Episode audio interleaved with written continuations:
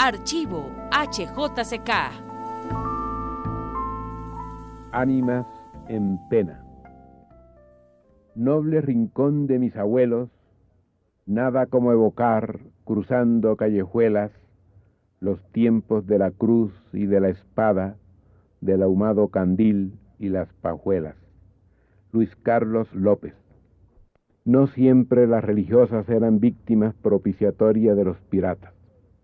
La monja alférez vistió uniforme militar y esgrimió la espada para defenderse de corsarios y protagonizar más de un lance amoroso. Los reductos coloniales brindan pretextos para la fabulación de mitos.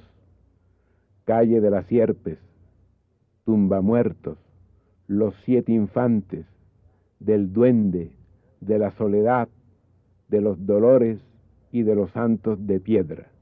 Las leyendas se recrean con cada nueva generación.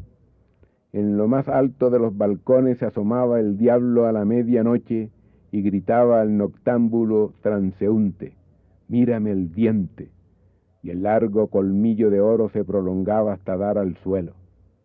La gallina de los pollos de oro, los que vivían solo hasta apuntar el sol. La historia de la cabeza de perro iluminada que flotaba por los alrededores del cementerio. Mi padre, radical incrédulo, fue una noche a presenciar lo que consideró infundio de gente novelera, y en la oscuridad pudo ver la cabeza de fuego en el aire. Es un caso de levitación, dijo. Agarró fuertemente su paraguas y se adelantó a los curiosos que se persignaban y protegían con escapularios. La cabeza persistió inmóvil, pero al recibir el primer golpe huyó con agudos ladridos. Muy ceremoniosamente mi padre explicó, no es más que un perro alimentándose de la carroña fosforescente de los muertos. La iglesia, sin embargo, se hizo eco de la superchería en los tiempos coloniales y en Cartagena se instauró el Santo Tribunal de la Inquisición para justiciar brujas, infieles y judíos.